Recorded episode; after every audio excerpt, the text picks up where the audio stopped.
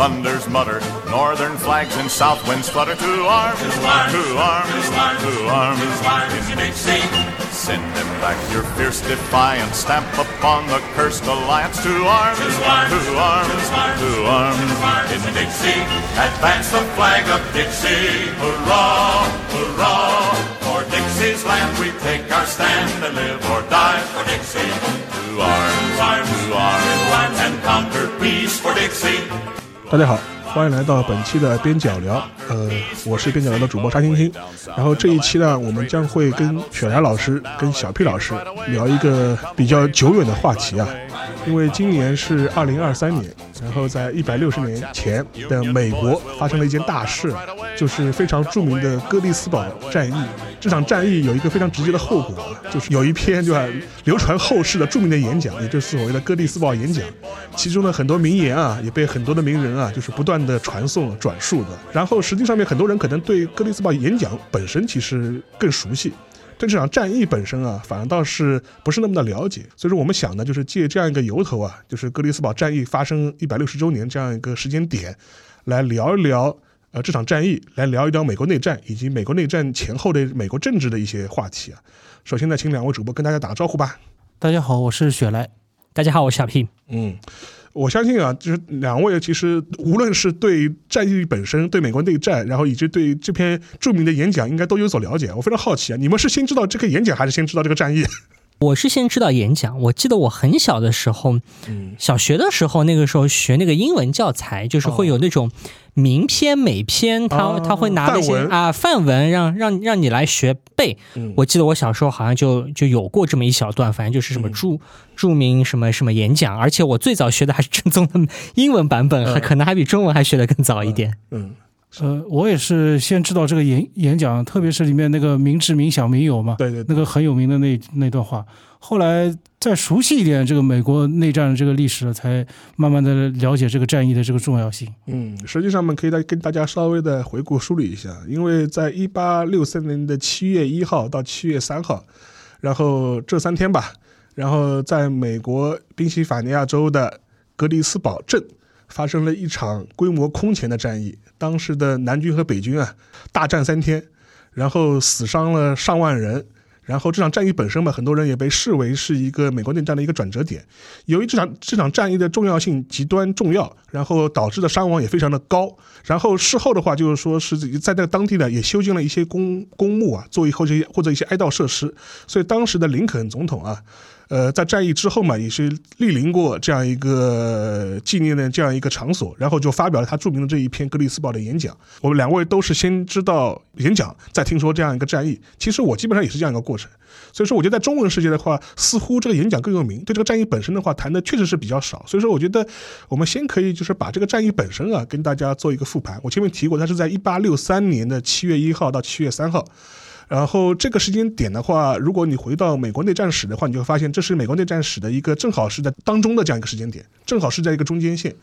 美国内战在一八六一年正式爆发之后的，已经血腥打了两年的时间了。这个战争从它最开始这两年时间呢，其实已经超出了当时美国人对个战争规模的一个预计。其实无论是南方还是北方，都认为这是一场，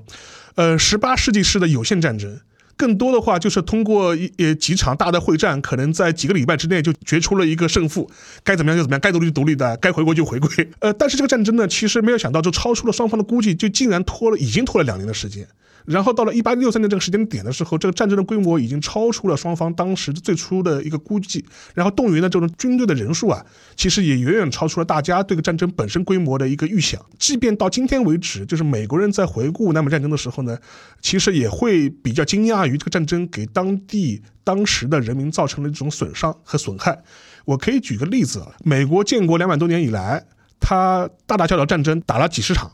然后，如果我们归因一下，就是历届美国参与战争的死亡人数的话，你就会发现，呃，最多的居然还是南北战争，是一百六十年前的南北战争。美国南北战争，它直接造成的阵亡人数就已经超过了六十万，接近六十五万这样一个这样一个规模，这还是直接阵亡人数。如果你再加上因为战争间接死亡的平民人数的话，那个数字就非常可怕了，就可能上百万了，就是这种数目了。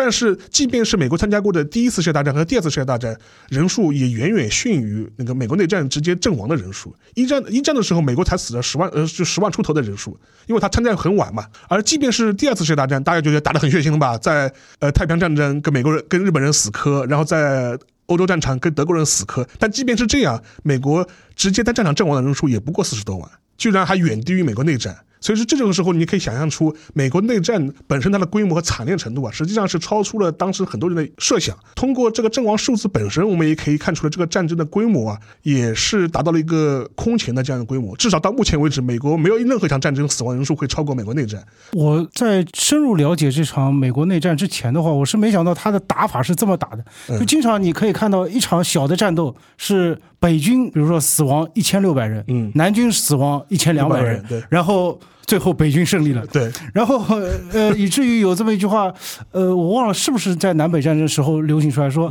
如果再多几场这样的胜利的话，我就真的已经不行了。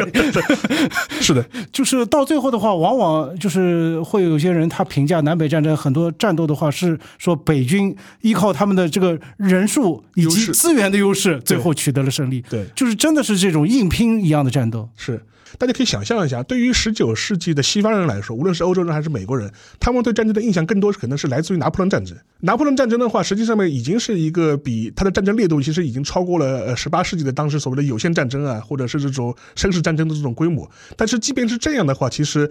对于啊，对于当时的美国人来说，他想象的极限无非就是打一场像拿破仑式的战争嘛，是是这样一种对战争的设想。但是整个南北战争爆发之后，大家会发现，整个战争的方式啊，已经从一种有限战争变成了一种大规模的这种总体战。不仅是双方的军人在战场上直接的这种相搏。后方的所有人都会被卷入其中，而且战争的战火也会直接会波及到后方的这种平民的这种百姓。当然，我们后面也会提到一些在战争过程当中发生的一些啊所谓的这种啊暴行吧，打引号的这种暴行吧，南北双方可能都会有涉及。然后另外一点的话，大家也可以感受一下，如果你去看一些相关的反映南北的那些文艺作品的话，你就会发现。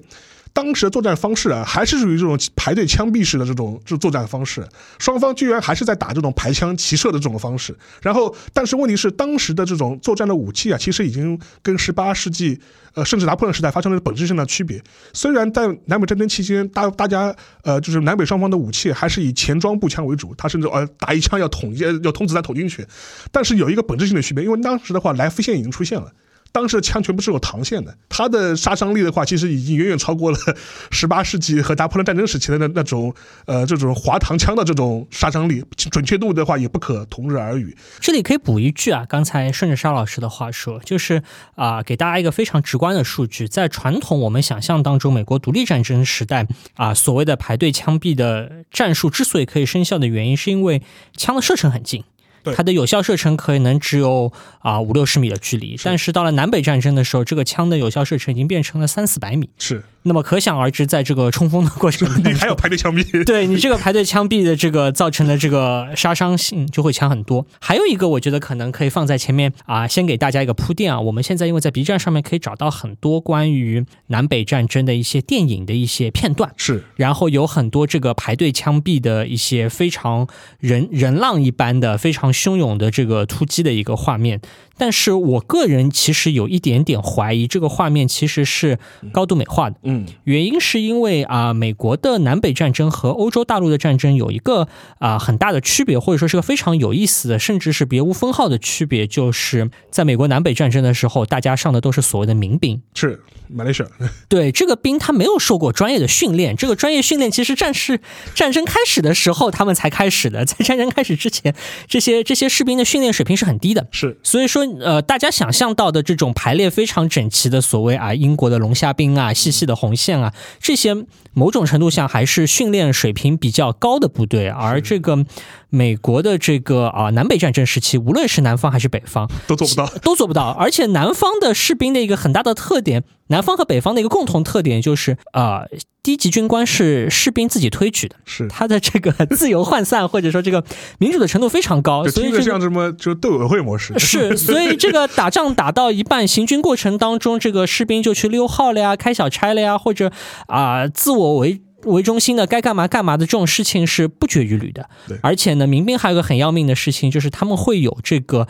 啊更加确定的一个征召期限。是有可能出现的情况，就是说，其实，在啊，我们刚才讲的，我们会讲的哥迪斯堡战役的时候，就会出现这个情况，就是等到哥迪斯堡战役打完之后，有一些部队他们的这个服役期就满了，所以你这个老兵刚刚前脚还是百战老兵，后脚这些百战老兵就就回老家去了。是，那么所以说，这个战争之所以刚才讲到沙老师讲到说这个战争的烈度很高，死亡率很高的，其中还有一个很重要的原因，就是因为双方的无论是军官也好，还是士兵也好的专业性都很啊，都很差，他的。这种。热切的这个热情很高，但是他的这个专业素养很低啊。当然，他们当中也有很多我们可能后面会讲到使用了技术兵器啊，有了战列舰啊，有了一些甚至世界上最早的潜水艇啊这样的一些很高科技的东西。但是在另外一方面呢，这个战争过程当中是伴随着大量的这个业余民兵一窝蜂式的这个作战，所以我们现在看到的那个排的整整齐齐的一些啊画面很宏大的、很有史诗般色彩的这个战斗，很可能是比他们当当时这个美国老前辈们的实际表现是要强出不少的。是的，而且有一点可以提一些，就是由于就是美国在南北战争之前，它虽然也有各种各样的战争，就比如说它有一八一二年的战争跟英国人打的，然后也发生过美墨战争，但是这种战争的话，更多是这种局部性的，而且是有一个明确的这种边类似于像边境冲突的这样这种方式，它的烈度啊，其实跟后面这种全面战争完全不可同日而语。所以说导致在南北战争之前啊，就美国军队的规模其实是非常非常小的。它的常备军规模非常非常小，对，因为美国它本来就习惯于，或者是他们的这个立国之本吧，对对对对对，习惯于到了打仗的时候再征召民兵，并且一分钟的人，对，并且相信说这个民兵的这个啊战斗力很强，或者是可依赖的。我可以给大家举一个很有意思的例子啊，这是在南北战争刚开始的时候，可能要比我们讲到哥迪斯堡战战役的时候更加草台班子。当时啊，战争刚刚打响。第一批征召的民兵只有三个月的服役期，是是，他们都没有想过这个战争的时间会延迟维持到那么长的时间。这三个月的服役期的时候呢，就全华盛顿当时因为正好已经是这个战争的前线，于是呢北北方各州的部队是以这个各州为单位。陆陆续续穿着五颜六色的衣服，拿着五花八门的这个军饷，这个零零星星的坐着火车的徒步的向这个华盛顿集结。其中在当时啊，开战的这个所谓开战的第一个月，在华盛顿最夺人眼球的一支部队，是有一个上校在。纽约的救火队里面，征募的一支这个所谓的义勇军，这些人穿着这个光鲜亮丽的这个红颜色的这个消防服改的，或者是消防服赛有消防色彩的这个衣服，跑到华盛顿，然后呢又很又很粗野，又很又很野蛮，然后充满了这个洋基佬的这种 这种这种豪爽的这个胡来的这种气氛，所以呢，给这个华盛顿造成了很多的这个话题和这个烦恼。就觉得来了一帮这个行事很粗鄙的人，然后这帮洋基佬的这个大发神威的事情，还不是在战场上，而是说他们当时稀里糊涂的在华盛顿市内发生了一次火灾，然后这些消防员抄起老本行，操起老本行，说华盛顿本地的消防员之前一直声望很差，表现表现不佳，然后这个美国的呃纽约的这个消防兄弟们这个小露了一手，说他们如何这个迅捷勇猛的这个端水啊，这个。那个通这个水管啊，这样子好好的表现了一番，所以呢，这个这个才是这个战争刚开始的时候给给大家的一个印象，完全然不是后面死了啊几十万这个年轻好小伙子的这个状态。是战争刚开始的时候，顺着沙老师的话讲，大家对这个战争还有很多玩闹的色彩，完全没有预想到说这个战争会变得那么的残酷。大家都觉得说，就是一些民兵靠着自己的这个蛮勇，或者说是靠着自己的一些热情，可能在嘻嘻哈哈之间，这个战就打完了。当然，最后可以补一个这个消防员、这个义勇军的一个小插曲：他们后来在华盛顿的那个驻扎的营地，被华盛顿人扔到了这个政府开的这个精神病院里面当他们的驻扎地。这个可能也不知道是有意还是无意的。因为有一点的话，其实也是前面小 P 也提到，因为。无论是当时的这种基层的这种征召的这种士兵也好，还是他这种当时的军官也好，他相对来说专业素质的话，相对来说确实是相对而言跟欧洲同行比的话，可能会比较低。有一个非常明显的一个特征吧，因为当时的美国的军官的军衔都非常低，基本上就没有 general，就是即便有的话，都是 major general 就已经是可以当陆军司令了。就比如说在事事后，大家被很多人称道的一些南北双方的一些著名将领，呃，比如说像罗伯特里，他在开战前的话只是个 colonel。就是个 colonel，而且他是一个工兵的一个 colonel，他还不是那种专业野战部队的这种高级司令。所以说，呃，在开战之后，你会发现就迅速迅猛提拔了一一大堆原来可能在一个月之前都还是这什么中校的这批人去 去当将军，而且一下子就让他指挥上万人的这种部队规模，根本不知道上万人的部队应该怎么指挥，非常非常混乱。啊，就是在刚刚开始的那个战争的时候，大家有一个比较有意思的现象，就会发现整个战线几乎就是在两个首都之间互相拉扯。呃，因为我们都知道华盛顿特区，它它的位置其实就是处于在战战争的第一线，因为它就本来这个土地就是从弗吉尼亚州跟马里兰州互相划出来一块地方嘛，之后就拼成了这样一个所谓的特区，而且当时的弗吉尼亚又是一个所谓的南方州啊，或者是叛乱州，或者是一个邦联州，那就导致华盛顿特区本来就是在等于是战争的第一线，当时南方的首都是在也是在弗吉尼亚的里士满。对，所以双方的直线距离非常基本上近，就？按照现在的讲述的话，你可能就是开辆车，的话？就是三四个小时就已经开到了。但当时的话，等整个战线，尤其是在最初的两年，整个战线就是在这两个首都之间互相的推来推去，再互相的拉扯。可以，就是刚才大家讲了很多这个北方的这个视角，我可以补充一点南方的视角。其实，在这个南北战争之前的话，大家普遍公认，就是南方的战斗力其实是比南北方要强，因为军官素质稍微高一点。对，军一方面是军官素质稍微高一点，像罗伯特里，他当时是西点军校校长，当过，当过，对。然后包括西点军校很多人，就是后来都去了南方嘛，都是南。方出生的。是，而且还有一点就是南方这种非常的尚武，就你们说现在这个红博传统，哎，红博传统，对，什么德德克萨斯啊，什么这种机枪烤肉，现在是机枪，当初的话就是决斗，决斗，对，动不动就是哎一言不合，上我们两个人拉出去决个你死我活，对，就这种暴力械斗事件的话，在南方是非常非常的激烈，哎，还就是大量私刑。对，还有大量私刑，所以这体现在战场上的话，就是这么南方人的话，他们这个战争开始时候就非常粗野。你你像他们 当时的话，就是言论就是你们这些北方佬根本不经打。对对，我们算不上这个一个小时二十二分，对吧？我最起码一个礼拜基本上就把你们给搞定了。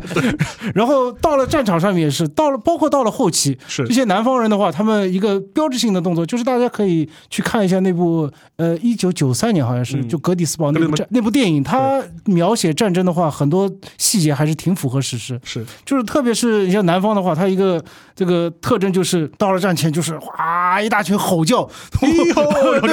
吼叫就就像野兽一样，要镇住对方，对吧？然后然后再怎么开始打仗，就是呃，包括他在那个就是格底斯堡那个小就是小圆顶小圆顶战役小圆顶战役，就是他的关键的一场战斗之前，他不是有一个镜头就是描绘，是他描绘了他那个北方的话守着那边，然后南方的军人的话就是一一群。扛着枪的像乡巴佬一样的，就是毫无组织的在那边一波一波的人浪就这么冲过来，然后他们不断的不断的打，就是这样一种混乱的程度。所以说，因为南方在战争初期的话，就是说相对来说的话，它的军事素质被认为是相对比较高。在呃双方呃正式分裂之后啊，就是说是整个南方宣布脱脱离那个联邦之后啊，很多的原来的美国呃陆军的一些军人啊，就选择是加入南方了。包括像罗伯特李这，包括后面也有所谓的这十强杰杰克逊啊，这这批人都被认为可能当时是美国陆军可能是唯一几个稍微还会点打仗的这批人。可能都选择了，就是导向了，就说是那个邦联，也就导向了南方。在战争早期吧，也显露了自己的身手。就比如，比如说像罗伯特里，他最早的话，一开始的话，南方邦联也没有想让他当一个野野战军官，更多是想把他当做个吉祥物一样那边供在那边的。后来发现实在不行了，只好请你出来救火了。但是无论怎么说吧，至少这些早期的在一些军事上面的一些优势啊，或者在军事指挥上的优势啊，可能南方相对来说被认为似乎是更好。但是这种更好是不是一种神话呢？我们可以后面再谈。然后很多人就会把南北战争的这种北方最后的胜利啊，就归就是归结为是一种啊资本主义的胜利、工业的胜利啊、人力的胜利。就说因为整个张双方无论是人口比例啊，还是这种当时的这种呃工业的这种工业能力啊、经济实力啊，北方还是远远要超过南方的嘛。然后的话，各个方面都是占优的。这时候呢，也就牵牵扯到了一个战争爆发前夕啊，就说是南北双方的一个最核心的一个议题。呃，因为现在我们在讨论，就说是南北战争爆发的一个主要原因的话，都会有一个比较有意思的一个一个争论点，就说导致南北战争爆发的真正原因到底是不是因为是奴隶制的废除问题，还是一个围绕了一个呃资本主义工业化生产的一个问题？因为现在有很多站在南方视角来为南方邦联做辩护的很多立场，都会认为说。呃，其实你们北方佬打这场战争根本就不是为了解放黑奴嘛，你们就是为了要啊抢占我们的生产资源嘛，你就是要把你们这套啊北方的工业化的这种呃经济制度强加于我们嘛，我们是在保卫我们的生活方式啊，我们不是在保卫蓄奴制，我们是在保卫我们生活方式啊，蓄奴制本身根本就不是这场战争的最最根本的原因啊，呃，后面奴隶制与否，奴隶废奴也好，被抬到了这样一个很高的一个地位，是你们北方人事后的叙事啊，是为了你们这种战争的合理性啊，对我们。啊，南方侵略的合理性啊，找到一种辩护的说辞，这种说法其实现在还是蛮流行的。包括这些年在美国，因为我们都知道嘛，这些年美国政治上面纷扰也很多啊，南方的一些红博们、红博们意见也很大。但是这种言论啊，实际上似乎也越来越有市场。但是我们如果追溯历史的话，其实这种说法、这种立场并不新鲜。从南北战争结束之后。一直是在南南方各州都是在盘旋的，它是一种长期以来的一种历史的一种解说的方式或者叙述的方式。但这种方式的话，它最近两年的话，似乎还有一种回潮的感觉。是，我觉得这里呢，对于我们中国的这个啊观众来说，和中国的听众来说呢，在沙老师说的基础上呢，其实还会啊多有一层含义。因为咱们学到的这个历史课啊，嗯其实经常会特别强调所谓的这个经济基础或者是唯物史观。是，所以说我觉得很多国内的这个。大家如果在 B 站啊、知乎啊这些相对来讲更加大众的这些色彩更强的地方去看这个讨论的时候，也会强调说，哎，这个南方的所谓的庄园经济啊，这个奴隶制经济和北方的这个呃工业化的啊更加先进的这个资本主义的经济的这个之间的冲突才是这个战争的一个核心。对，那这个话呢和沙老师刚才讲的有点像，也有点不像，因为它背后的根源其实不太一样，但是它共同的汇成了一个像合唱一样的感觉，就是说，哎，好像。像这个黑奴反而只是一个挂在外面的一个羊头，而不是一个战争的一个核心的一个动机。那这个待会儿可能也听听看雪莱老师的观点啊。我先说我的观点，我觉得这个话呢完全是胡说八道。是，实际上实际上奴隶制的问题，或者说是黑人的问题，是美国从建国开始萦绕在整个国家当中的最大最大的一朵乌云。这朵乌云的历史不是说到了这个一八六零年代突然出突然爆发的，而是说这是在美国当时立宪的时候就存在的一个问题。我们稍微把这个指针啊往回拨一点，在美国立宪的时候，其实就存在一个非常麻烦的宪法问题，就是参众两院的这个议员是怎么安排的。那么他们当时讨论了很多各种各样的安排，那最后的决定是说啊，众议院是以人口来决定名额。就是议员的名额，而参议院呢是以各州来，一个州出两个人，按照州来数这个州的这个人数，而不是以这个人口来决定。这是当中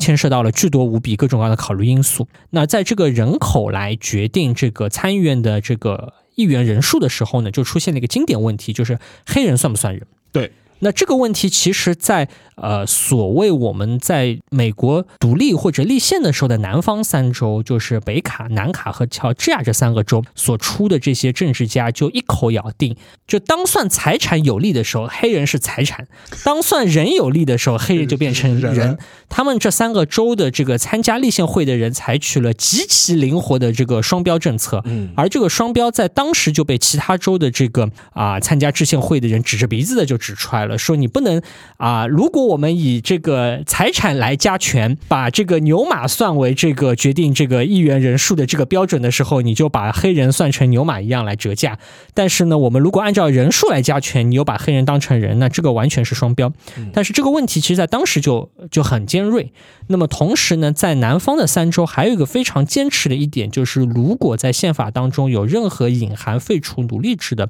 话题出现的时候，我们都不签，他们就立马就。退出这个会议了，就是他们留在会议。我觉得美国南方三州留在会议里的唯一的研究的话题，就是捍卫我们的这个奴隶制的生活，其他所有的话题他们是不在乎的。那么最后达成的一个协调，就是所谓的臭名昭著的五分之三法案。是黑人在算人数加权的时候是。算五分之三个人的。是，那么用这种方法来维持了一个当时大家所看得过去的一个平衡。但是可想而知，这个平衡随着美国向西拓展自己的国土，会一遍又一遍的出现。对，每多一个州，那么之前。大家在之前倒浆糊、搓麻将的时候所说的这个一个州出两个众议院，按照人数来确定参议院的问题，就会卷土重来。那么也是为什么我们看到，在从美国建国到这个美国的这个内战之间，发生了所谓的一八二零年的密苏里妥协。密苏里妥协是因为路易斯安那的一部分地要变成新州，然后到了一八五零年前后出现了这个所谓一八五零年妥协，是因为美墨战争的时候，他们又多了好几个新的州。那么再到了后面更有名的这个内布堪萨斯内布拉斯加法案，实际上是要在新设的密苏密西。密苏里州的这个西面再增加新的这个州的时候，它同样这个问题也会发生，所以这个问题不是一个啊。刚刚发生的问题，而是说用所谓我们把这个问题交给后代的这个所谓前人智慧，已经 已经拖延了几十年所拖延出来的一个问题。那么到了一八五零年代，也就是所谓啊堪萨斯内布拉斯加法案的时候，这个问题已经变成了一个全国性的一个最核心的一个政治议题。那么，所以如果大家去看南北战争的。历史的时候啊，而不是说大众的一些泛泛的零散的舆论。看一些历史的时候，会说在所谓堪萨斯内布拉斯加法案到战争的发生之间，出现了一个非常重要的一个转折，就是原来的辉格党垮台了，而出现了一个新的共和党。辉格党垮台的原因非常简单，就是因为南方的黑格党和北方的辉格党人啊，无法提供出一套完整的既废奴又稳住这个国家的方案，因此他们就在一个自我这个争导的过程当中就毁灭了。而新兴的共和党实际上是一个彻头彻尾的一个废奴背景下形成的一个地方性政党。共和党在刚开始起步的时候是不包含南方的选民或者南方的政治家的，完全是在一个废奴的语境下所组织出来的一个政党。因此，到了林肯参加大选的时候，实际上不是说林肯当了总统之后做了什么什么事情是激发了这个南北战争，而是说在之前的每一件事情都在为这个战争的爆发来啊添把火，或者是想努力的去把这个战争的这个发生的时间再往后延。那么，只是说到了这个林肯当。上总统的时候，这件事情实在是拖无可拖，避无可避。那么到了大家一起这个掀桌子的掀桌子的时候，那么从这个角度来看呢，回到刚才啊咱们讲到的话题，说这是一个所谓。资本主义兴起或者北方工业兴起之后的话题吗？不是的，在一七八七年美国这个立宪的时候，根本连工业都没有的时候，其实大家都已经在讨论这个蓄奴问题，在讨论废除奴隶制的问题，在讨论啊各个州和联邦之间的关系的问题。那这个问题其实并并不是个新问题，而是个非常最古老、最古老的老问题。而且可以补充一点，就是看前面提到那个堪萨斯那个法案的时候，实际上当时在堪萨斯已经爆发了一场。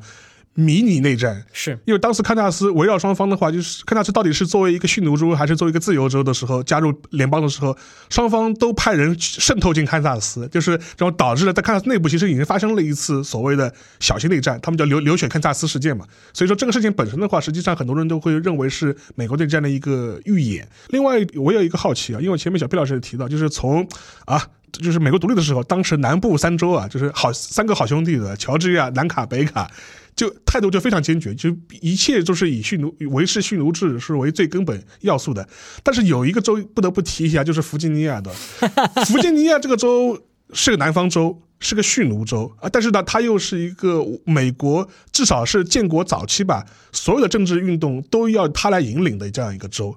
但州入，那我觉得弗吉尼亚就就这个州就非常有意思啊，他他到底是要脸呢，还是不要脸呢？就说是，就是觉得，就是啊，你会发现，其实他的一些呃，来自于弗吉尼亚的政治家，似乎也有一种充满了各种各样的矛盾性。就比如说华盛顿本人，他自己是有黑奴的，然后这个事情现在也会被人拿出来编嘛，就是说是，然后包括。包括那个托马斯·杰弗逊，对吧？他自己本人也是一个大的黑奴主，而且甚至当时这两年也有传出他跟他他跟这种女性黑奴可能有私生子，说是已经有 DNA 啊确认了，确认了，确认了，确认了，确认了，就是已经落实了的。嗯，就比如说，但是呢，他们自己在私下里其实也发表过一些他们对蓄奴制的一些批评。这个时候你就觉得很奇怪了，就是说是，哎，到底是一种啊这种。伪君子的表现呢？伪君子有伪君子的言不由衷呢，还是一种呃基于一种现实又不得不妥协的这种方式？我觉得在弗吉尼亚这个问这个州啊，它的以及来自这个州的政治家身上会体现特别明显。我不知道两两位怎么看？呃，我这里必须要补充一个话题，就是刚才小 P 老师说这个种子在独立时候就埋下了。我说在独立之前的话，其实这个背景比我们想象的还要深。是，就是我可能我我不想跑题太远，简单讲一讲，就是说。呃，我们一直接触的这个美国历史，包括美国人写自己历史的话，好像是一条线性的这么一个下来，就是啊，一开始的话，这个五月花号还带来了我们清教徒，然后嘛，接下来我们什么创立了新英格兰，什么十三个州的殖民地，接下来我们独立，但是其实有不同的美国。就是不同的人的话，来到美国的方式是不一样的。有的人像清教徒，千辛万苦来到了美国，然后开始一桶一桶金，开始建立市政，开始市政自治。但是有的人的话，已经出生已经在罗马了。嗯，你像华盛顿总统，他的祖先就是叫约翰华盛顿。对。当初是一个英格兰船上的一个大副，呃，然后他的船不小心这个搁浅，沉没在那个就是那个美国海岸上，正好沉没的地方是一个大的庄园主，他成功的这个留下来，然后讨得对方欢心，成为了对方女婿，对对对，入赘了，呃，入赘了，然后开始一代一代的。就是你包括华盛顿，他的和他和他父亲都是土地测量员嘛。当时这个多划一块地的话，对于这些农场主还是挺有用的。都是通过一代代这种原始的这个资本积累。那还有一些人更直接了，就是通过买那个就是叫有些这个州的他们的那个就是比如说弗吉尼亚公司的他们的这个股票，股票买了股票之后什么回报就可以到当地去买地。那你说到当地买地的人，跟你这些这些清教徒、这些穷光蛋能一样吗？对，所以他们的一开始的这个路线就是不一样。是，所以导致了很多后的后来很多弗吉尼亚州出来的很多所谓建国的一代一代的总统，说是来自弗吉尼亚的绅士们，对，说是弗吉尼亚王朝，对，一个个出来。但是他们有时候他们的这个背景，他们的认识跟那些清教徒其实是完全不一样的。是这个有时候这个裂痕在这时候就已经分裂出来了。我甚至于我在这里可以暴论一下，就是你凡是看当时一个人，如果呃，所谓我们熟悉美国历史，就有联邦党人和反联邦党人，所谓就是维护周全还是维护所谓你这个联邦政府。你看看当时这个政治家，如果他是一个反联邦党人，对。同时，你再看一看他对于侵略墨西哥、侵略拉丁美洲有没有兴趣？对，比如说像吉弗逊，对这种人，又是反联邦党人，又是侵略，又是支持侵略，又是侵略这个就是墨西哥。嗯，那么你再看一看这个是不是又蓄奴？嗯，基本上这些他都能符合。最后的结论，他就是个弗吉尼亚人，就不是我开地图炮。你们弗吉尼亚人在这方面实在是做的太多了。但是弗吉尼亚人就是还有很伪君子的一面。对，就是就就我前面讲，他会他会在一些文字表述上，他也会说啊，包括杰弗逊他写起草那个独立宣言的时候，他里面也会讲啊啊，奴奴隶制啊是多么多么不好的啊，是那个是当时是英国人就是带来的这种坏传统的。对他们就是。我觉得是一方面的话，他们又有这种天命的召唤，嗯，比如说他们觉得是他是他们领导的美国人民革命对，呃，宣扬了这种新的意识。另外一方面，他们又陷于自己的这种庄园主的经济当中，都是就是无法超越经济经济局限的，有这种背景在里。对我这里可以补充一句啊，我觉得就是奴隶制问题之所以在美国会变成一个很核心的问题，其实或者说是一个啊长期发生争议的问题。和本身所处的社会思潮是有关系的，嗯，因为在啊美国独立到建国的时候，实际上美国大多数受过教育的这些人，咱咱说白人精英吧，或者说是社会精英，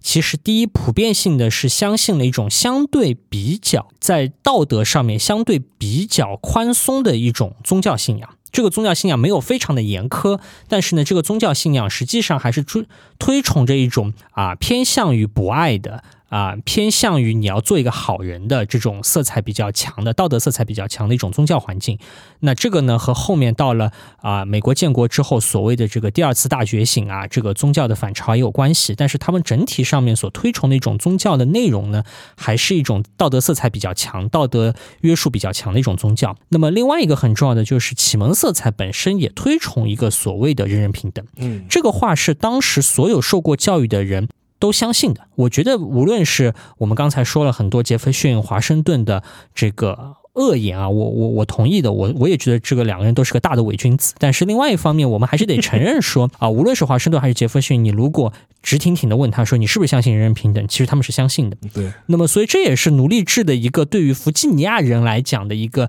为难之处，因为第一，他们多少信点教。是，第二，他们确实相信启蒙运动。对，那这个时候让他们来面对这个所谓奴隶制的时候，他们就会表现出沙老师所说的这种虚伪性或者这个扭曲感就比较的强。我觉得我要讲的南卡、北卡、左这样好三个好兄弟，索性不要脸了，索性不要脸。我既不相信启蒙运动，我也没有什么这些宗教道德上的约束，那我就是全心全意的投向了这个奴隶制的怀抱。那也正是因为这个原因，所以导致的结果就是，弗吉尼亚人在看待奴隶制的时候，他所做的表述就会非常的拧巴。嗯，比方说，杰斐逊在他写的这个关于弗吉尼亚州的介绍当中，明确的提出说啊，黑人是个问题。嗯，也明确说啊，我们希望能够解决奴隶制的问题。但他就举了个很现实的问题，说，哎，那奴隶是奴隶主的财产呀，那我们现在把他的财产给剥夺了，我们要不要赔呢？要不要补呢？那如果要赔要补的话，这个赔赔他们补他们的这个钱从哪里来呢？嗯，那看上去好像这个问题也是。有意义的话题啊，我我我不觉得说这个话题是一个完全虚构的话题，这就有点类似于我们如果放到啊我们自己的日常生活，现在有个人跟你讲说啊我们现在要环保了，请大家把所有的这个开汽油的车全部给我废除掉，对，每个人都给我去换成电车，对，那有汽油车的人肯定很生气，说这是我的财产，我我上个月上个礼拜刚刚买的新的这个这个燃油车，燃油车为啥就不能开？你你国家得赔我，对吧？你不能说因为因为环保一个很宏大的一个目标，我也同意要环保，你不能。因为一个环保一个很很宏大的目标，就把我这个财产给给给敲掉了。那这些话不是说我我觉得不是说完全是虚假的，或者说完全是一种啊掩人耳目的话。那只是说这些东西被积累了下来。那可能在美国独立的时候需要考虑的问题还比较的少。所以说，在美我个人一直认为，美国独立可能是废除奴隶制的时候唯一。似乎还有点希望的一个时间点，因为那个时候，当时参与美国独立的那一代人的这种革命浪漫主义情绪相对还比较高涨。嗯，你去跟他讲一点这种什么平等、自由的这些话呢，还多少听得进去一点。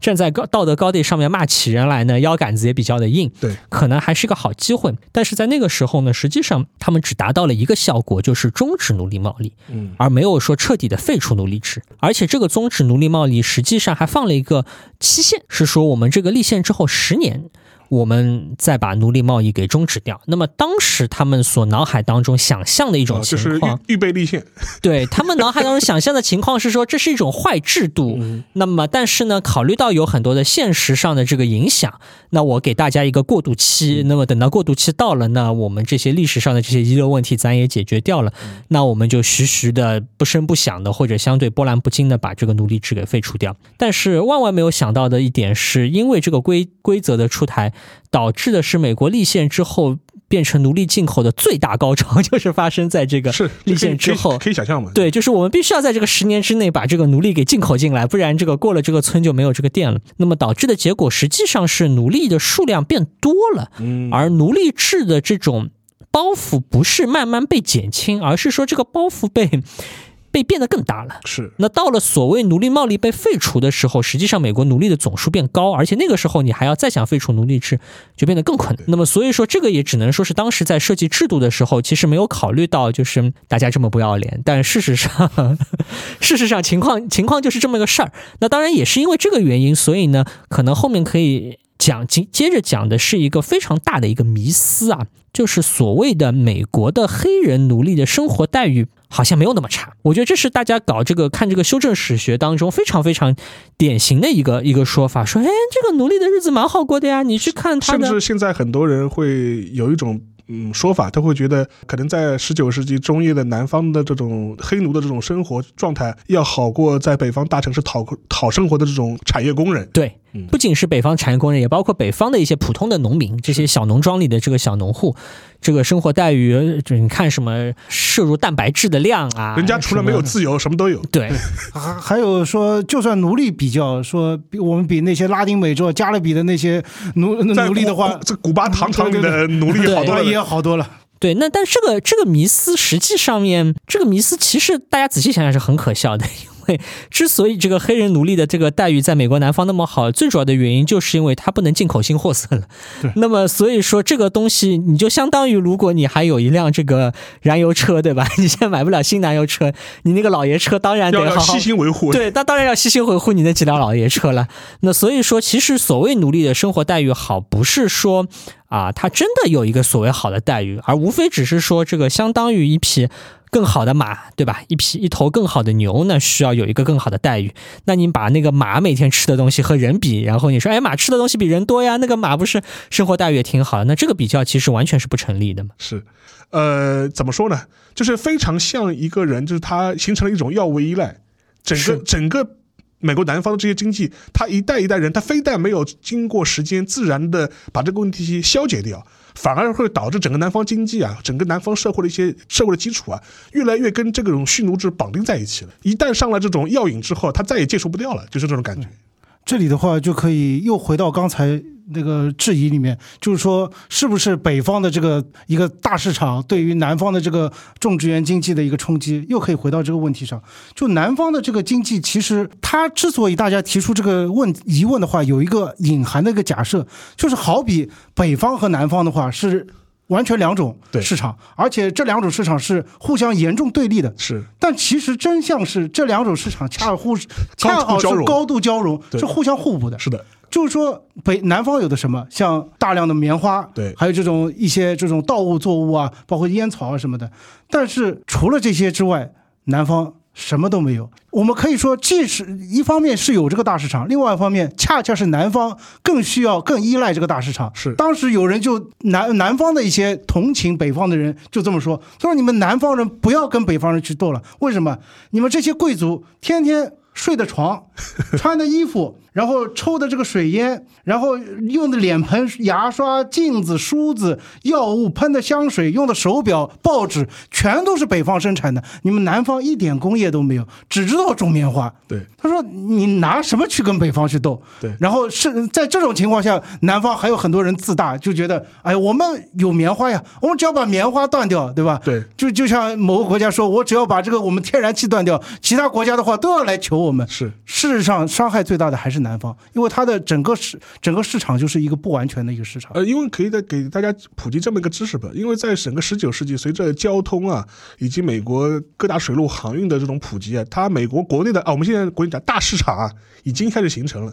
然后它的南北双方，美国东西方的一些纵横全国的这种物流网络啊，也开始在那个时间段已经开始形成了。所以说，大家可以去看一部挺喜欢的一部乔治马丁早年的一部小说《热夜之梦》。它里面其实就是讲了当时就几大湖之间水路上航运的一个为背景展开的一个故事，对当时的这种比较繁华的这种水路货运的航运市场，进行一个比较好的一个描写。当然这是个大的背景，所以说在这个背景之下，就跟前面那个雪莱提到的，因为对于当时的美国国内来说，它整个个市场的规模其实是已经是南北双方已经形成了一种非常好的这种流转的这种方式。南方的这种生产物资被运到北方，是加工成了呃刺激工业品，然后再输出重新输出回南方，这个循环其实已经形成了。就跟前面讲，它不是两种对立的这种生产模式。对，但是呢，这个所谓的循环，我们可能用一个更加啊现在人的话讲，大家可以把南方想象成某种殖民地，就是说北方是一个高等的这个工业国，南方它就是提供某些原工业原材料和市场。对，而南方的这些贵族呢，你可以想象为是国殖民地里的那些外国人或者总督，对老爷，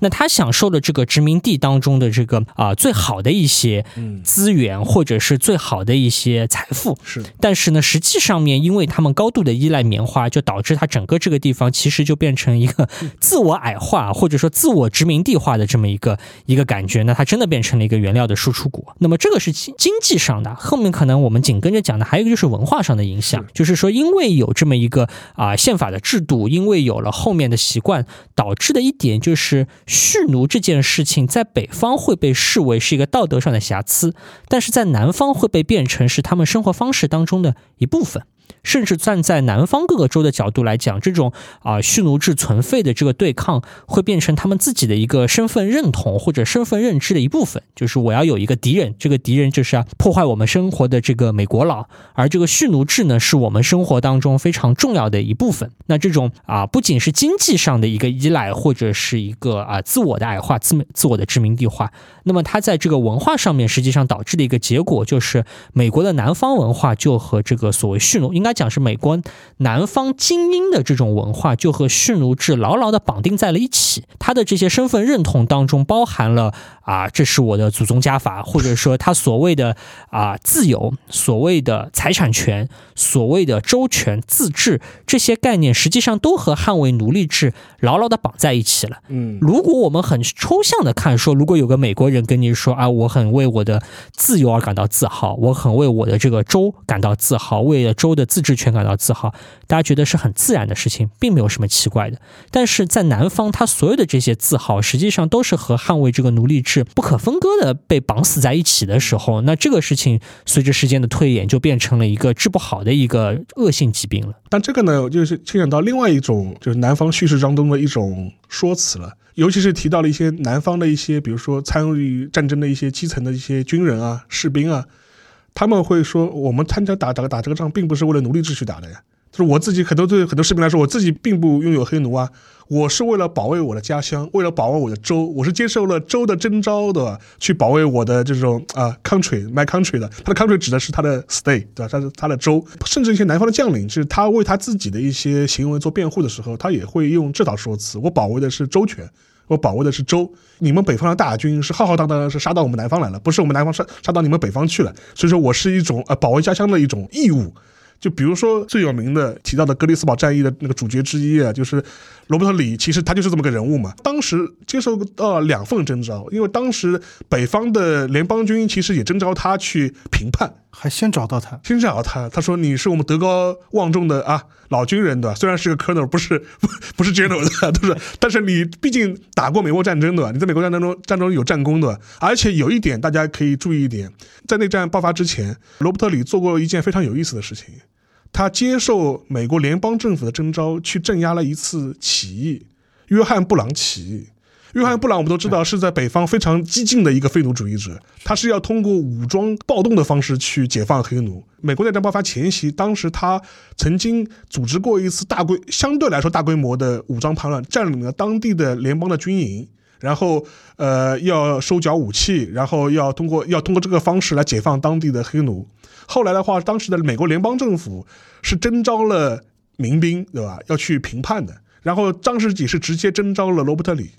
罗伯特里当时他是作为联邦军人的身份去镇压了这一次起义。然后约翰布朗本人和他的两个儿子当时也是在这个起义当中，就说是先后就是说是被抓，然后呢也是被枪毙掉了。所以说这是一个非常有意思的点。战争前夕，马上就要爆发的时候，当时联邦方面也是想征召罗伯特里去评判，结果后来这罗伯特里就选择，他说我不能背叛弗吉尼亚，邦联的征召就加入了南军，所以这就是一个非常有意思的另外一种说辞了，就是说你怎么样去衡量这种啊？联邦的义务和我州的这种义务，然后同时的话也又牵扯到了一个从美国立国之初的一个非常有意思的话题啊，就是一个州权啊神圣不可侵犯的，这就是一个州权高于联邦权，对吧？然后我们所有的州只不过是加入了你们这个联邦的俱乐部的，我们现在在南方南方的绅士们要退出这个俱乐部，你们居然不让我们退出。对这个，我上回在那个忽左忽右里面聊聊美国宪法，就是讲过，当时立宪会议的时候，有一个好像是纽约州还是马萨诸塞的代表，就直截了当的做了一段非常长篇大论的论述，说啊，虽然我们现在一七八七年要制定一个新的宪法，你们说州是很古老的东西，比联邦早。州不古老啊，州一七八零年的时候才有的，是在我们眼皮子底下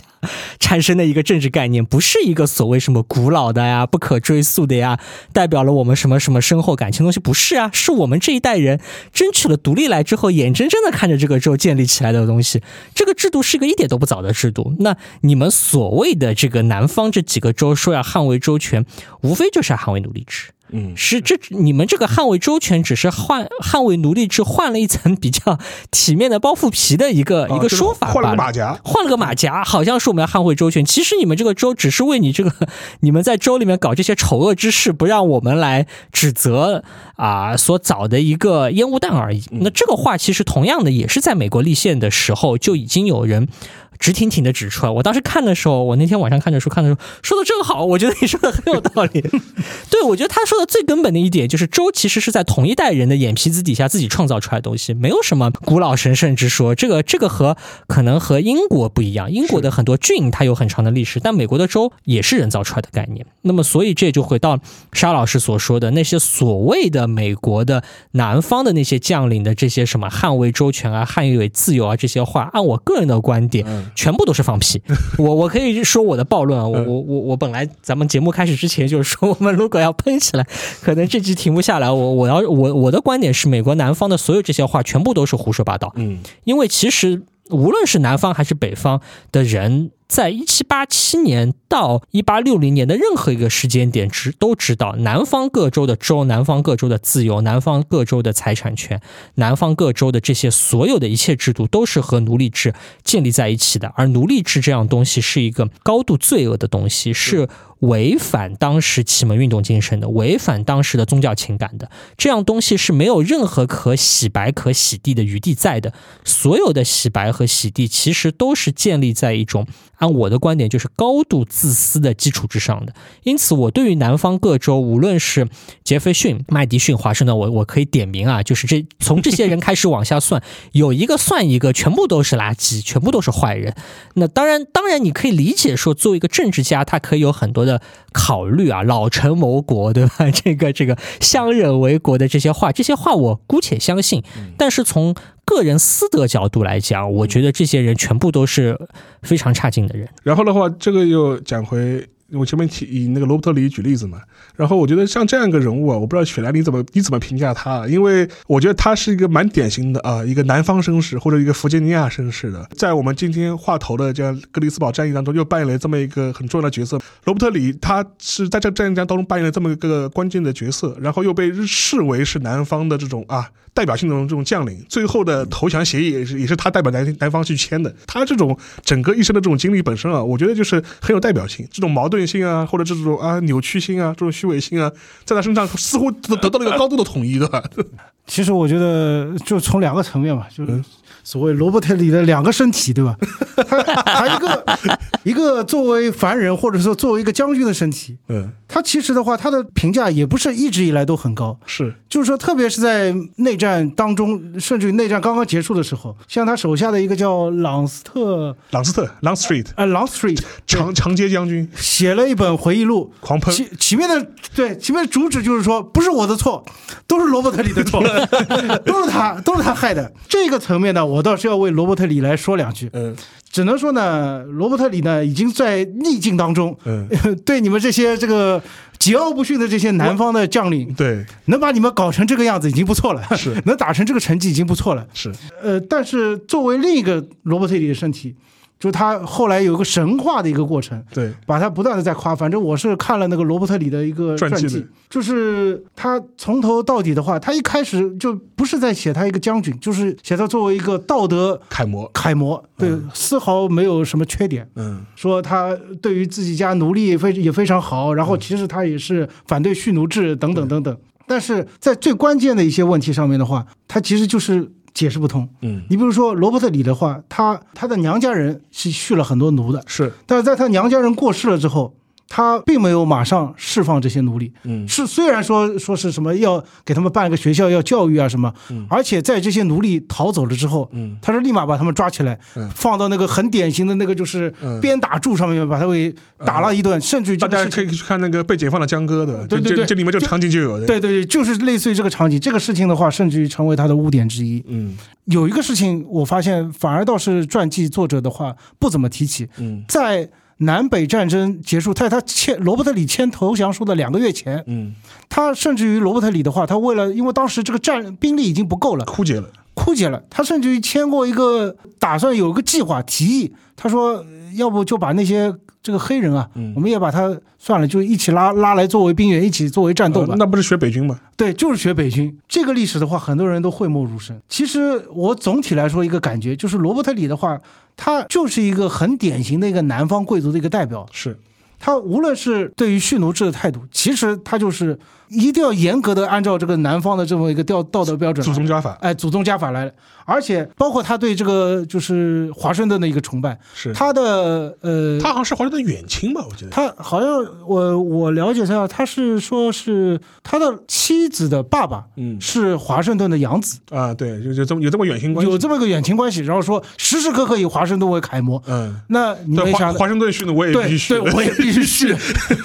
就是这么一种虚伪的，他也一直继承下来了。所以现在的。无论哪个层面上，对于罗伯特里的美化，其实就是对于蓄奴制的美化，嗯，就是对于这种建立在这种空中空中楼阁上的这种贵族制度的一种美化而已。你前面提到那个 Longstreet 嘛，就是他的背景可以简简单介绍一下，因为他是很长一段时间他是担任罗伯特里的副手，尤其是我们非常著名的十强杰克逊啊，就是他在。战争头两年就是就是战死之后啊，他就接替了这个杰克逊杰克逊的位置嘛，就基本上是当他的副手。然后在我们这次前面提到的那格里斯堡战役当中呢，实际上面他一直扮演一个就是说啊，跟那个罗伯特里唱反调的这样一个感觉，就是整个格里斯堡战役，因为南方的在这个战役当中的失败。实际上面来说，罗伯特里本人他要负很多的这种指挥上的一些责任。当然了，就说是有一点还是要就是要重复一下前面那个雪莱讲的话，因为在整个战争过程当中了，罗伯特里作为一个军事将领，在南方这样一种状况之下，呃，他能啊撑了撑了四五年时间，其实已经是一个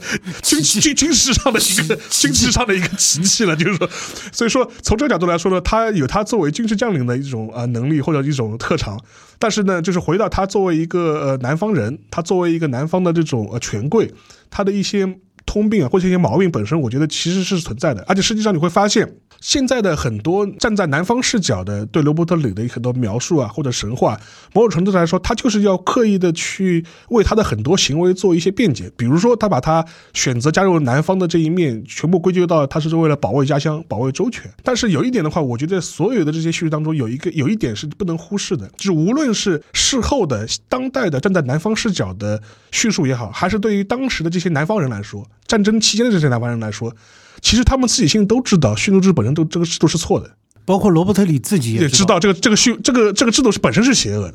所以说这是一个最最最关键的一点，就是你这一点的话是当事人都知道，事后的人其实也知道，以至于当事人他是要我环顾左右而言，他去找别的理由来为自己开开脱，但事后的叙述其实发现你也是同样的这种思路和同样一种方式。罗伯特里本身啊，以他为代表这一批南方军人，他做的这种抉择本身啊，我觉得是一种非常典型的这种啊传统南方思维、南方绅士们的这种选择。我知道是什么是对，什么是错的，但是我还是要选择错的方式继续生活下去。那我们要不是再讲回这个啊哥迪斯堡战役吧，因为刚才我们讲了比较多的这个背景啊战争开始背景，可能我先跟大家讲一下整个美国南北战争的一个主线吧。当然，这个南北战争可能有很多这个军事的这个爱好者会讲得更更加清楚啊。但是呢啊，如果说我们来大方向上来讲，其实所谓南北战争呃的一个主线是可以想象为在阿巴拉契亚山脉的。东面和西面其实是有是有两个战场，在东面的战场呢，就是华盛顿和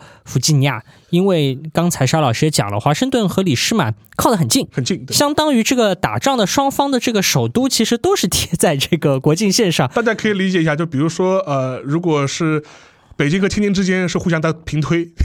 对，大大家或者大家可以想象，中国如果南方和北方打起来，结果发现一个一个首都定在徐州，另一个首都定在比方说合肥，然后你们再去打一个全国的战争，就想着好像不太对劲。所以呢，在东线上面发生的情况啊，我们从事后的角度来讲，很大程度上都是政治仗。因为他们都在围绕着弗吉尼亚来打仗，那么要攻陷对方的首都，要攻陷对方的首都，或者给对方的首都施加一些压力，或者是施加一些施加一些军事上的影响。那么这个战争实际上是政治目的大于军事目的。是，但另外一方面呢，也可以想象，因为首都靠得很近，所以无论是林肯还是这个南方的这个戴维斯，戴维斯总统，实际上有很多的决策在军事上讲都是很愚蠢的。是，大家都会说林肯是一个非常不适合指挥、做军事指挥的一个人，因为这个人的判断能力不太行。但是你反过来讲也能理解，因为他要承担很多政治责任，对吧？你丢了华盛顿，这个算谁的，对吧？对，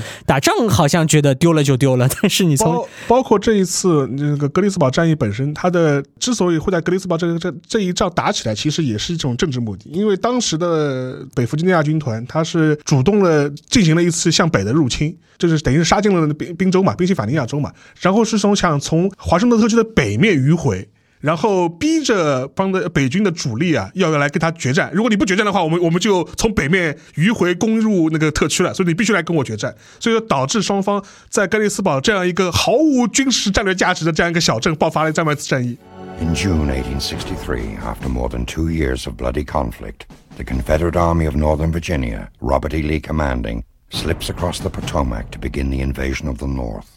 It is an army of seventy thousand men.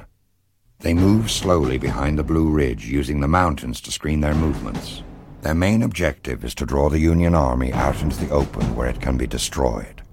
Late in June, the Union Army of the Potomac, 80,000 men, turns north from Virginia to begin the great pursuit up the narrow roads across Maryland and into Pennsylvania. General Lee knows that a letter has been prepared by the Southern government, a letter which offers peace. It is to be placed on the desk of Abraham Lincoln, President of the United States, the day after Lee has destroyed the Army of the Potomac, somewhere north of Washington.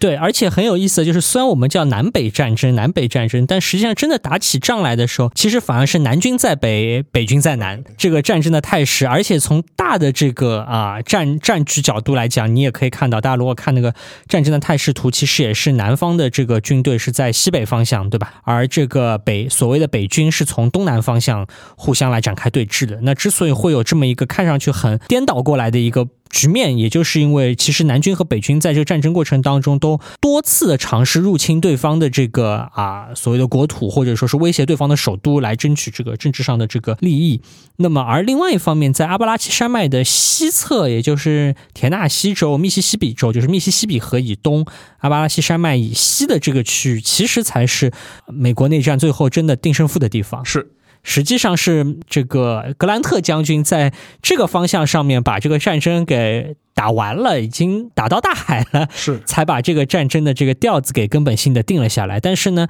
好像很多人大家讲到南北战争的时候，更容易想到的，特别非军事爱好者，他更容易想到的，其实还是围绕着弗吉尼亚州的那些战争更加多人眼球一点。是，包括格里斯堡战役。对，因为克里斯堡战役的话，实际上面它除了就是规模很大、死人很多之外，但还有很重要一点，就是说在这场战役之后啊，就是罗伯特里的部队就再也没有进入。过北方的领土，就一直是处于一个防御的这种状态。这整个整个战争态势的话，也导致南方之后，无论是在北部战场还是在西部战场，就基本上没有任何能力对北方发动进攻了，就是形成威胁了。像我前面提到格兰特啊，就是很多人都是评价说，林肯在军事上唯一正确的决策就是任命了格兰特，然后也是通过美国的这种水系啊，就一路能够深入到南方的这种就 Deep South。大家可以回忆一下，如果你看过《乱世佳人》。看过飘，印象最深的一幕就是亚特兰大被焚烧这一幕啊，火光冲天。然后这个这也成为就是很多南方人就会把这一次在西部战场北军对南部是就是对南部的这样一次进攻，这样一次入侵，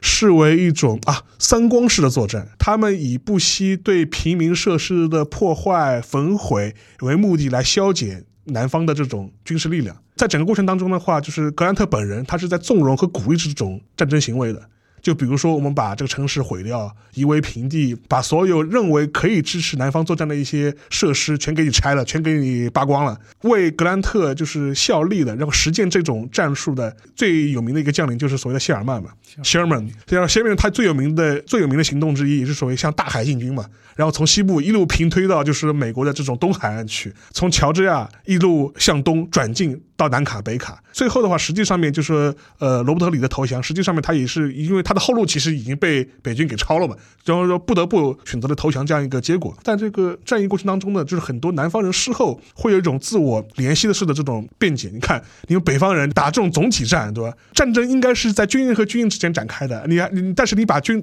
战争的这种恐怖啊，直接带向了民平民，然后在飘这个小说里面。对这种事呃环境啊，对这种事件的这种渲染或者描写，成为了一种最典型的这种写照。南方人这种我们恨你们北方，或者是我们对这个战争的不不平是其来有自的，是吧？你们北方人就是搞这种战争罪的。我觉得这个是一个，首先第一啊，我觉得这个恨的是有道理的，就是 虽然虽然我之前一直讲说这个啊奴隶制是一个多么邪恶的制度，捍卫奴隶制是一个啊多么在政治上道德上面，我一直觉得是个非常败坏而卑劣的一个行为。但反过来讲，搞这个整体战，这个道德上面，我好好好就是坏有不同的坏法，对吧？这个我觉得这两种坏是不能去抵消的，不是说哎大家再记一个资产负债表，对吧？你有资产，我有。负债就把这个账给嘎嘎，好像就能把这个账嘎平了。最后看看谁还能多剩一点。我觉得不是这么一回事，是就是有有过错的，或者是有有缺陷的，或者或者更直白点讲，道德上卑劣的、邪恶的东西，都是可以单独拿出来说的。是那从这个南北战争的过程当中的另外一个对后世，我觉得有非常大的影响的一点，就是所谓的总体战。总体战对，就是通过对民用设施的破坏来瓦解对方的民众的这种意志、斗志。那这种始作俑者就是这个谢尔曼，对，所以我我觉得这个这个完全是一个另外一种意义上的应该被定在历史耻辱柱上的事情。从这个角度来讲，我我可以想象说南南方对这方面有某种怨恨在，或者是有某种啊冤屈之情在，也完全可以想象，这倒也是。但只是说这个可能更是一个历史上面所无法。阻碍的一个历史大潮，因为这个可能是历史上的第一次总体战。总体战，但是到了二十世纪的时候，就发现这种针对民平民的、针对民用设施的打击，就变成了所有战争当中所普遍存在的这么一种一种现象了。是，那这个你很难讲说这是某种特别邪恶的某个犯罪天才的天才般的构思吧？只能说随着战争的这个退役，战争规模越来越大，参与战争的人数越来越多，不可避免的会会走向这一步。这也是回应到前面点，就是说很多美国人啊，或者是美国这种军事爱好者对罗伯特里的这种啊。崇敬啊，推扬啊，或者神话，其实也有带也带有这种色彩，他就会觉得罗伯特里是这种啊，典型这种堂堂正正在战场上跟贵族对贵族复古的一种复古的这种战争，对吧？我们是这种，我们就是军人对军人，或者是我在战场上打败你，对吧？无论是格兰特也好，或者是谢尔曼也好，你们就是凭借你们庞大的资源，对吧？然后不计呃不计代价，不不不惜任何手段，然后就是摧毁对对方的。但但他从来就没有在战场上堂堂正正的赢过别人，他会有这种说辞或者这种这种假想。无论是对于南方的这种说辞也好，包括罗伯特里的这种传记也好，他的一个基调一开始总是来营造一种，就是我们南方人对，就或者说我们罗伯特里的话，代表着一种就是贵族的这种翩翩的风度，有原则的丰富，有有原则，有底线，对。对吧？又很高贵，还很虔诚，对。但是不得不说一句，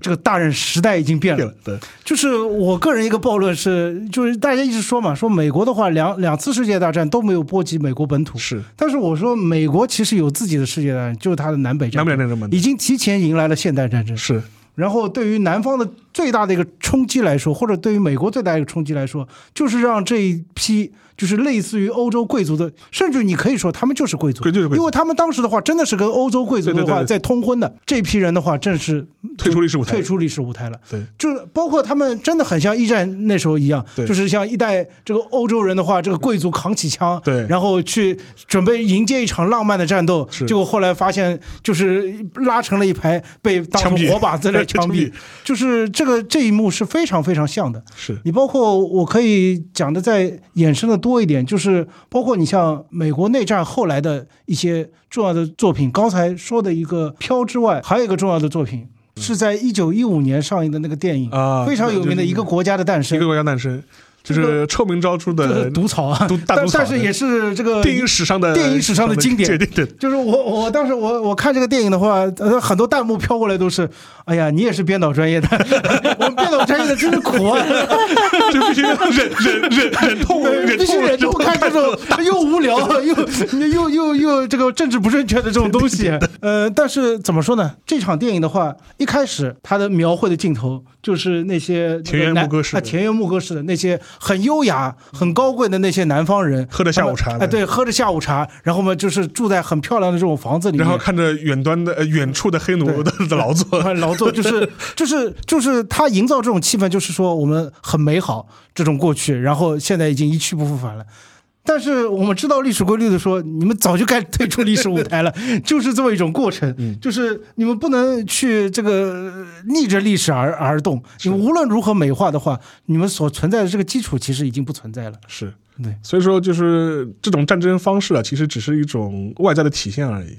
然后我觉得有一点的话，就是前面讲的，因为这一点的话，我觉得是蛮有蛮妙的一个论点。其实上等于是美国是提前了半个世纪迎来了一战的这种这种感觉。所以说，我觉得从这点角度来说的话，就是你能看出这个战争本身啊，就是对美国的这种意义啊，从政治上、文化上、军事上，以及它对于一种人民的这种这种记忆的这种塑造啊。格里斯堡，就是我大概十几年前我还是实地去过一次，然后当时去的时候感想是什么？我觉得非常现在看就非常讽刺，因为当时我去看的时候我就会。发现就是整个格里斯堡，它有各种各样纪念碑，各个地方、各个州跟各个州的部队，它都会有各种各样纪念碑。然后有南军的，有北军的，甚至那个南军的那个塑像更大，更就是更气派。那个时候我的感想是什么呢？就是那时候十几年前啊，那时候我的感想是说，哎呀，美国人真是厉害，他说能够完完成历史的和解，对吧？南北双方都能够心平气和的，就是跑到这个战场上来来来平调一番。难怪这个国家就是呃，就是事后的话，通过这场战争获得了新生，国家没有分裂，对吧？这些年你会发现就不。对了，这情情况，因为这些年其实你会发现，随着美国族群分裂的这种加剧，然后各种各样呃族群啊、阶级啊，或者是地域的这种冲突的加剧，你会发现这个问题反而一下子变得更加激烈和冲突了。比如说这些年发生过一些各个地方要拆除所谓南方将领的这些雕像，废除一些所谓原来邦联的这种纪念日行动本身。获得了很多人的支持，同时也激发了很多啊，我们这种红红博啊，就是这种反对，甚至爆发过一些流血事件。这个事件本身的话，我觉得在南方的话，在南方各州的话，其实是一个很典型的例子。就比如说，如果你要拆像罗伯特·列里啊这种南方这些将领的这种雕像，你可你把它搬了，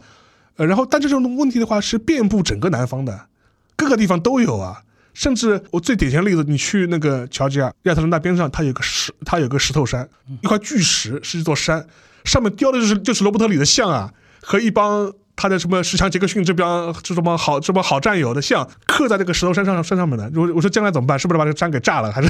还是怎么着？但是这种东西的话，我觉得就说这两年成为了一个美国，你会发现一个政治战场的一个高热战区，双方围绕了这个历史记忆该怎么样表述，这些人是不是要被反攻倒算？当然有一些另外一个领域更极端的一些言论，就比如说。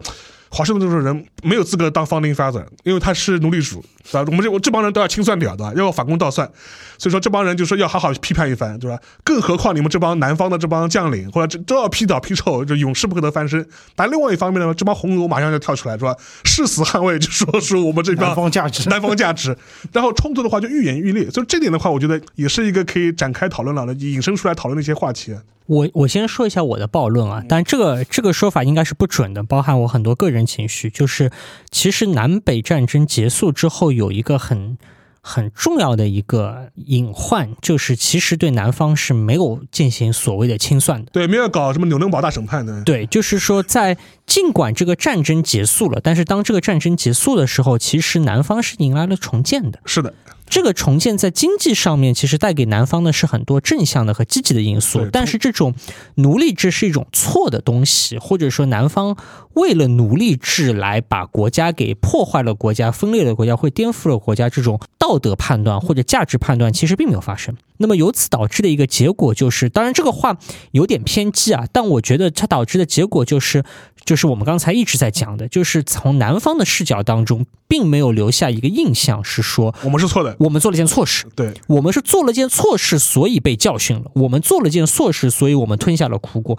他的叙事只有我们吞下了苦果，但是没有这个 我们做了件错事这件事情。那么由此导致的结果就是，实际上黑人尽管美国为了奴隶制打了一场战争，但是最直截了当的结果就是黑人的这个形象或者地位并没有得到实质性的提高。是，尽管名义上的奴隶制被废除了，这点当然也是一个很大的成就，但是实际上黑人的地位并没有得到提高，而北方。传统意义上对于黑人的某种同情，或者是这些啊对于奴隶制的同情，反而退潮了。而这种所谓的自由黑人进入北方，最后导致的结果是我们后面看到的新的现象，就是所谓的平等但隔离的现象。是，那么导致的结果就是，其实我觉得南北战争的一个非常，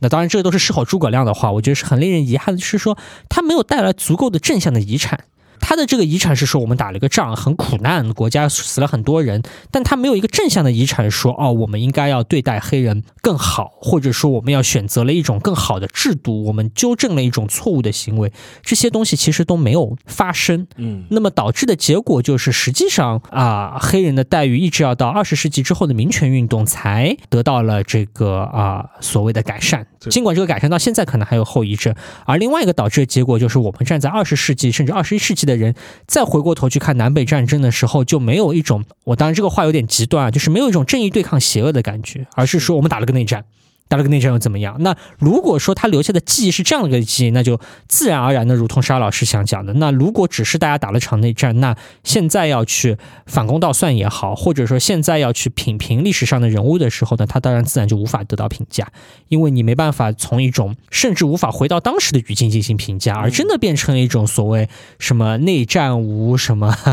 无胜胜负，内战无是非的这些搅浑水的说法了。对，然后有一点的话，可以做一个不恰当的比喻啊，其实可以想象一下，就是呃，有点类似于二战之后日本人的战争记忆的问题。日本人可能是有很多时候吧，很多日本人吧，他记来记去只记得广岛、长崎两个原子弹，对吧？就是说，对，然后他忘了，就是说他是战争期间他自己做过一些战争罪行的一些事情。这这个战争为什么而打？这这个忘了，反正就是，反正我们只记得我们挨了两颗长崎原子弹。然后南方的话，就是说我这个战争。根本原因是什么？先先先不要去管它，我们只记得你们谢尔曼在我们南方烧杀抢掠，对吧？搞三光，就是说，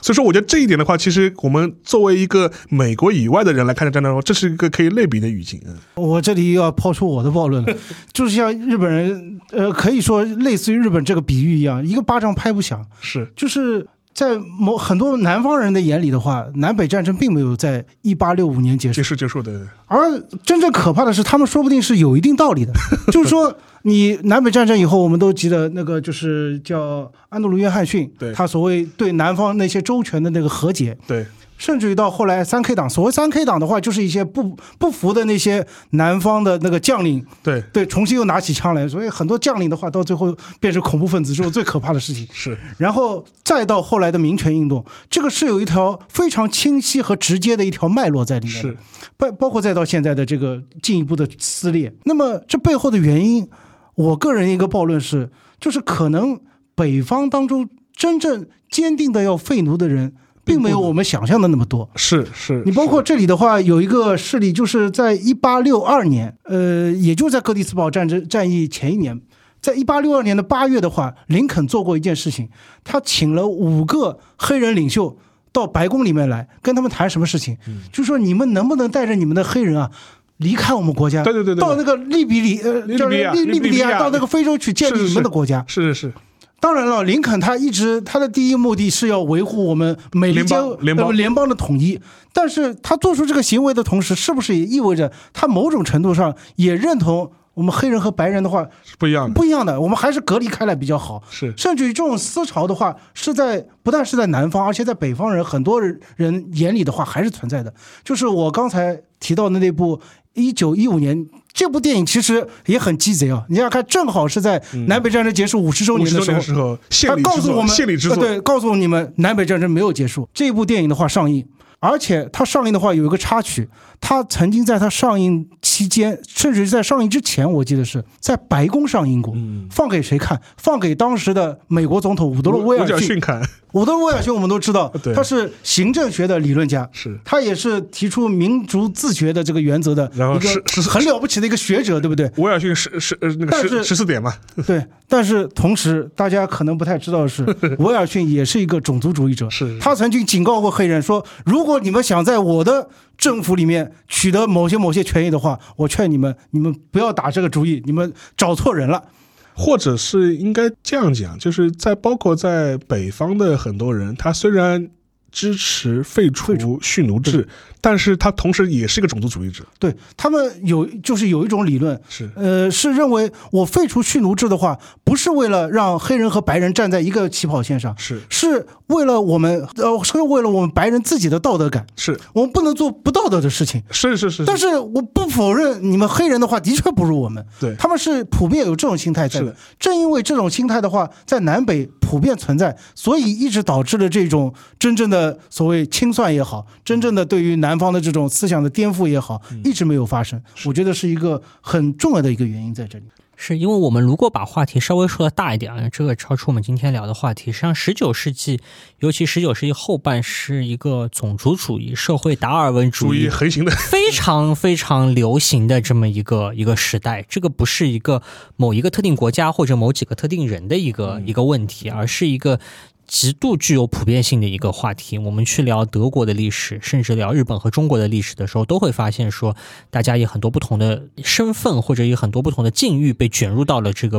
种族主义大流行的这么一个时代。当然，这个话我们今天就就不展开了，但是只能讲说，因为这个原因，所以导致的一个结果就是说，美国的南北战争死了很多人，但是最后。那我可能还是回到我刚才讲的，就他没有得到足够的成果，或者你没有看到，没有留下足够多的遗产，是可以被我们所使用。而我们讲回到哥迪斯堡演讲，好像就变成了南北战争少有的正面遗产，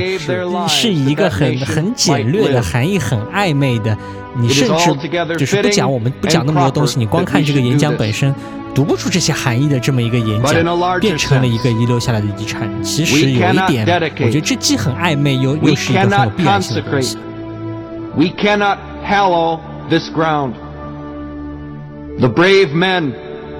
living and dead, who struggled here, have consecrated it far above our poor power to add or detract. The world will little note nor long remember what we say here, but it can never forget what they did here. It is for us, the living, rather,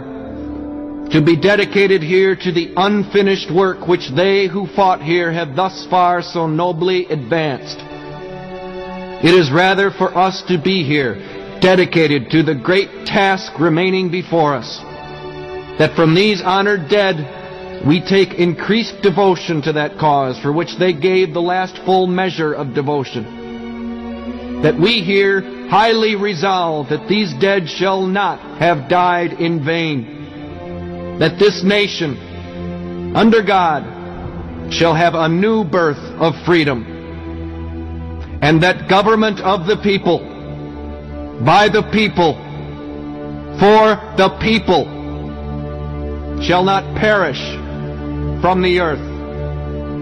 我们讲回这个遗产，最后补充一个很有意思的小的细节，这个也是我这次录播课之前查材料的时候我才。我才发现的一点就是，其实在这个所谓哥蒂斯堡公墓举办葬礼的时候，林肯的这个演讲是一个附带的东西啊。当时他们找了一个著名演说家来做一个正儿八经的演讲。那个著名演说家演讲了两个小时，嗯，没人记住，没有人记住，不知道说了什么，只是我你，呃，林肯的这个演讲只说了三分钟，嗯，是，所以本来只是在一个巨大的这个仪式当中的一个非常小的一个插。去，但是呢，我觉得也是因为有意无意，不知什么原因吧，反而这个插曲最后变成了，好像我们对于整个这个呃战争也好，这场战役也好，或者整个战争也好，好像遗留下来最大的一个记忆了。嗯，最后呢，我觉得我们可以推荐一些影视作品。甚至一些小说，如果大家对南北战南北战争啊这样一段历史啊感兴趣的话，可以去找来欣赏或找来了解的。我推荐一本书吧，因为我不好意思，我影视作品看的不太多。我推荐大家一本书，叫做《华盛顿的起床号》。嗯啊，这本书是一本一四年的时候出的书，讲的是完全是以主要是以华盛顿这座城市的视角来看待这个啊南北战争，所以有非常非常多的细节，有非常多的这些生动的场景。这个作品的。这个文笔也很棒，嗯，那么当然可能光看这本书没办法获得南北战争的一个全貌，但是呢，这本书可以给大家带来很多很很细致、很有趣的感想，或者更直白一点讲，就是你看了这本书，就能够理解南北战争在很大程度上是一个非常草台的一件事情。其实你看了这个书就有这个感受了。我也推荐两本书吧，就是一本的话，就是我和小 P 老师的话，最近都看过的一个叫《火的考验》啊，《火的考验》就是我们虽虽然我们都觉得这本书的话，这个写作方式的话，现在看来是比较老套，但是我觉得很不容易的一点是，这本书其实它还是不但是关注战争本身，而且它关注的是这个美国经济社会在南北战争期间的整个一个一个动态的一个变化，包括它的其实完整的名字叫。内战与重建。是。它，你其实可以把它从美国内战，它一直衔接到后来的这个就是三 K 党，甚至于你可以预见到后面的民权运动，它整个一个发展脉络的话，它梳理的还是比较清楚的。嗯，呃，这是一本书，还有一本呢，可能就是比较出乎意料，但是刚才沙老师也提到，就是马丁，呃，乔治马丁他写的那本《日夜日夜之梦》是。我觉得它一方面是一个奇幻小说，嗯，它也是一种隐喻，对你完全可以把它看作为一个美国南北战争的一个隐喻，是，就是它里面描绘的这个吸血鬼啊，嗯，其实。某种程度上跟那个就是蓄奴制是哎，蓄奴制里面体现出的贵族这种异样，就是表面上非常的儒雅，非常的优雅，非常美丽，但是其实内内在的话是非常血腥，是要吸血的。呃，包括它里面的这个就是呃提到的那个明轮船，密西西比河，密西西比河，其实这里面也是有非常隐喻的色彩。你包括疏通密西西比河的人是谁？当时最有名的这个。明轮船是谁的名字命名的？罗伯特里。对，包括罗伯特里，他还疏通过密西西比河。是，因为他是工兵出身嘛。对，工兵出身，甚至于他的一个原型其实也蛮值得看的。他的原型就是马克吐温他写的一个叫《密西西比河上》。对，密西西比河上后半段的话，整个就是在写一个那个就是美国南北战争。是，特别里面有一句话很有意思，看似好像毫不经意。他说：“各种骑士小说当中，我最喜欢。”塞万提斯的《堂吉诃德》最讨厌的就是那个斯科特他写的那些骑士小说，但是斯科特的骑士小说为什么讨厌呢？因为在一个骑士已经走出历史舞台的时候，斯科特还在写那些老套的东西。是，但是谁最喜欢斯科特的小说？恰恰是美国南方当时的那些贵族，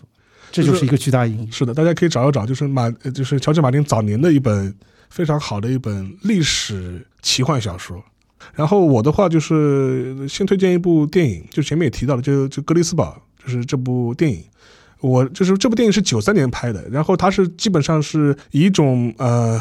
近乎于纪录片的方式，就是把整个格里斯堡这个三四天的战役过程给你拍了一遍。然后它有南方视角，也有北方北方的视角，而且里面有很多现在你可都很熟悉的一些美国的一些知名的一些男星啊，也都在里面有出演。而且这这个电影我称之为美国版的大决战，就这 就这，因为为什么呢？因为你很少在美国电影里看到这种大场面的这种拍法，就是有点像这种我们我们拍大决战或者苏联电影。这种解放啊，这种动不动一个航拍镜头，下面都是一群人海，这种感觉，就是。好像很多还是真实的在那边拍，对，他是实景，他他真烧，他真烧，他不是那个电影，就是这电影特效拍出来，他真的是真人在拍。因为据说当时纠集的美国一堆这种啊历史 cosplay 爱好者，然后是征集了几千名，就是说来自美国全国各地的这种南北战争的这种 cos 爱好者，自费自愿去参与了这样一个电影的拍摄，所以以致能拍出这么宏大的场面，而且你会发现里面所有的群众演员都非常投入，里面所有的说不定真有红脖子。肯定的，大量，我觉得大量的红红脖子在是 在里面的，所以说，我觉得这，我觉得这部电影大家可以去找来，就说是那个看一下，我觉得是一个蛮有意思的，就是一个全景式的一个了解格里斯堡整个战役过程。呃，当然了，它里面会有一些比较浪漫主义的一些处理方式，无论是对南南方也好，还是对北方也好。呃，这个呢，我们就觉得可以结合本期的我们的一些啊批判暴论，然后然后一起来服用比较好。然后另外一个的话，就是它这本这个电影它是有一本小说原著改编的，呃，叫它那个中文被翻译成叫《杀戮天使》或者叫《格里斯堡战役》，然后它的英文名字叫《The Killer Angel》。然后这个小说的话，实际上是。写的非常好，我觉得是一本非常好的一本军事历史小说。然后这本书也拿过普利策的小说奖，所以说是一个非常好的一部美国南北南北的一个军事小说。OK，然后本期节目的话，就是说是也讲了很多，也做了很多衍生。然后大家有兴趣的话，可以把我们提到这些书啊、电影啊，可以找来看一看，了解了解。然后的话，将来有机会去美国旅行的话。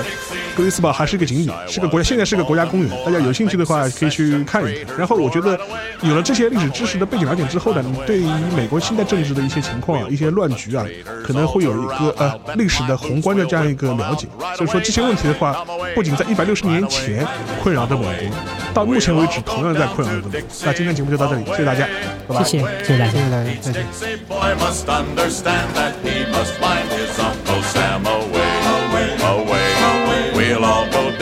Down to Dixie, away, away. We'll all go down to Dixie. Oh, may our stars and stripes still wave forever o'er the free and brave. Right away, right away, come away, come away, right away, right away, come away. And let our motto ever be for union and for liberty. Right away, right away, come away, come away, right away, right away, come away. We'll all go down to Dixie, away, away.